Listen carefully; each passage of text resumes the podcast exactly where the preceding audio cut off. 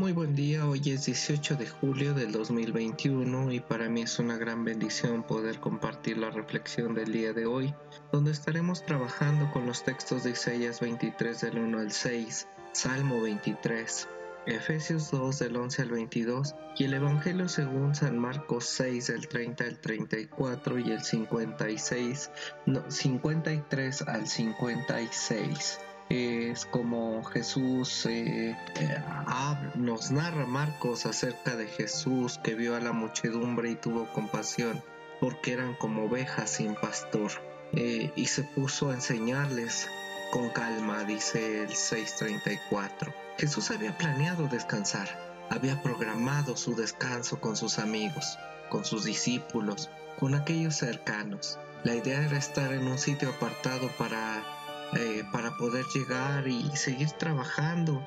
Pero cuando llega y ve a la, a la gente, a las personas, tiene compasión. Dice el texto que eran ovejas sin pastor.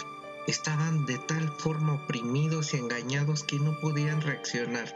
Necesitaban a alguien que les ayudara a pensarse como protagonistas de su propia realidad, a tomar una decisión de rechazo al engaño y a la opresión en la que vivían a iniciar un camino creador de libertad. Ciertamente los hombres no son ovejas mansas, incapaces de cambio de acción, y digo de acción liberadora, pero los malos pastores les habían oprimido de tal forma que necesitaban un impulso de ruptura, y ese impulso se los dio Jesús, enseñándoles, ante todo, a pensarse por sí mismos, o por sí mismos. Jesús se compadece él con su equipo, con ese grupo en el que iba, querían descansar, sí cierto, pero hay ovejas que están oprimidas, cargadas y expulsadas y están pidiendo ayuda, ya que las palabras de este Jesús son libertad y misericordia. Esta es la enseñanza, este es el Evangelio. Jesús abre los ojos de los cegados, da libertad a los oprimidos, a todos aquellos que están apartados los acerca, para que ellos mismas puedan tomar las riendas de su propia vida y liberarse de su sistema externo, pero también de su propio sistema interno. Parece que este Jesús quiere tomar unas vacaciones de verano, cuando muchos van y quieren descansar eh, separados en el mar o en la montaña. Así quiso ir Jesús, tomar unas vacaciones con sus amigos, pero llegó la gente queriendo y pidiendo y solicitando libertad y al verlos empezó a hablar y enseñarles a partir, a compartir la vida y las experiencias. Solamente hizo eso Jesús. Me recuerdo que de niño repetía el Salmo 23 todos los días. Así que vi a Dios como un pastor y yo como una oveja. Este salmo es atribuido a David, pastor y rey, que se puede ver desde lo histórico y lo religioso. El Señor dice así aparece como pastor que protege, guía, que alimenta a su rebaño en los caminos que son luego fuertes, complicados. Él está siempre ahí. Y luego dice, el mismo Señor aparece vinculado en un templo, en la casa, que es evidentemente la de Jerusalén, donde unge a aquel que es espiritual o devoto y le ofrece una mesa de misericordia en el que podrá mantenerse o mantenerse por siempre como una persona que está alimentado y que va a ser resguardado contra sus enemigos. De un modo implícito, este salmo evoca el, arco, el marco histórico de la entidad israelita en sus dos momentos fundamentales. Uno es aquella persona que se identifica como oveja de un rebaño guiado y defendido, eh, y defendido por Dios, no solo en la etapa de los patriarcas de Jacob el pastor, sino a lo largo de los tiempos de peregrinar en el desierto desde la salida de Egipto hasta su establecimiento en torno a Jerusalén.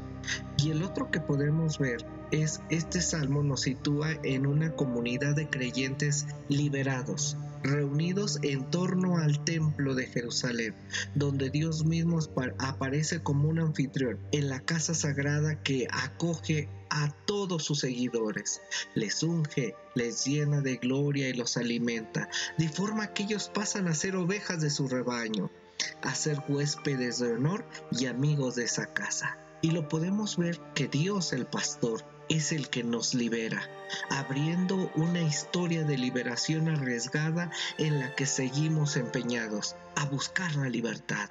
También vemos a un Dios amigo que, nos reúne en su casa, la casa de todas y de todos para compartir la mesa. Y hablo de la mesa del amor. El Evangelio nos muestra que el mismo Dios pastor se vuelve así anfitrión. Quizás se manifiesta como el mejor amigo que acoge a los amigos en su casa ofreciéndoles alimento. La carne de los sacrificios que se comen en el templo es carne de Dios. Y más tarde el cristianismo que ha sido interpretado el pan y vino como cuerpo y sangre de Cristo. Esto es el Dios encarnado. Es evidente que estas afirmaciones como las que forman parte de, eh, de nuestra espiritualidad Así que somos llamados a vivir una nueva vida en Dios, a ser pacificadores, constructores de una civilización de amor, de paz, de justicia, a promover la unidad bajo un entendido de respeto y tolerancia. En mi contexto y el de muchos, esta imagen, el pastor y la oveja, no se, se nos ha hecho un poco difícil de entender. No nos sentimos bien si alguien nos guía. No somos animales domésticos dependientes de un Dios exterior, sino dueños y gestores de nuestra propia vida sin necesidad de pastores. En cierto modo, ese nuevo sentimiento de libertad es bueno, y este mismo salmo lo ratifica al final pero en el sentido de la visión de Dios pastor, vinculado a nuestra propia identidad de rebaño de humanidad libre, sigue siendo necesaria. Nuestro despliegue en la vida ha sido un prodigio, la mayor de las maravillas de la tierra. La humanidad ha surgido por la obra especial de una presencia guía que podemos comparar con la de un pastor, que nos ha hecho capaces de tener lo que tenemos, que nada nos falte. Así Jesús Pastor sigue siendo misericordia y un profundo amor, porque en su comunión, en su divinidad, se entrega a la humanidad para que cada persona sea libre y pueda descansar en este Dios de paz. Recuerdo mucho una, una explicación que dieron los niños porque ellos no sabían que era un pastor y ellos entenderse como ovejas. Ellos dijeron que un pastor era como una madre o como su mamá, que les proporcionaba el alimento y que les llevaba de comer y que los protegía y que también los arrullaba, que en su rebozo esta madre los, los arrebozaba, los acurrucaba, los apapachaba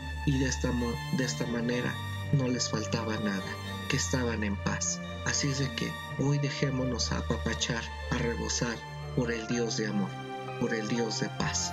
Dios amor nos bendiga.